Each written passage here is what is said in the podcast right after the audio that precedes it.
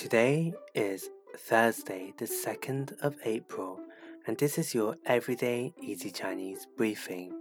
Hi everyone, this is Lin Lao Shi, and in each episode, we'll be learning a new word of the day and building phrases and sentences from this word. Today's word is tong, tong, which means the same or similar. We can make three words from this. We can say 同学,同学, which means classmate. 同事,同事, which means co-worker. And 同行,同行, which means colleague, so someone in the same field or occupation as you. Let's make sentences with each one so you know how to use them, starting with 同学,同学, classmate. We can say 期末考试后，我和几个同学出去玩。期末考试后，我和几个同学出去玩。After our final exams, I went out and had fun with my classmates.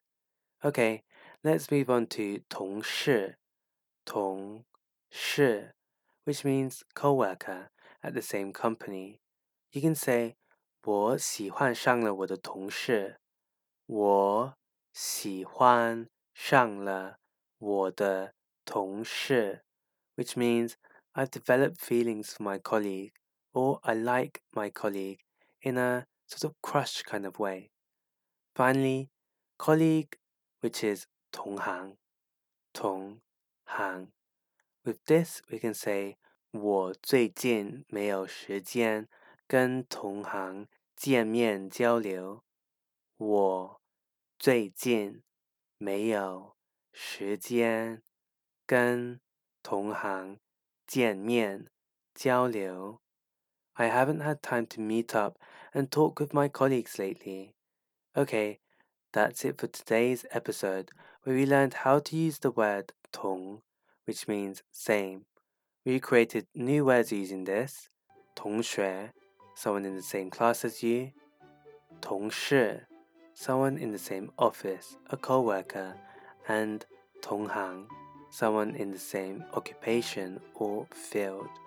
For more Chinese language resources, make sure to subscribe to our YouTube channel, Everyday Easy Chinese, for lessons every Thursday and Sunday.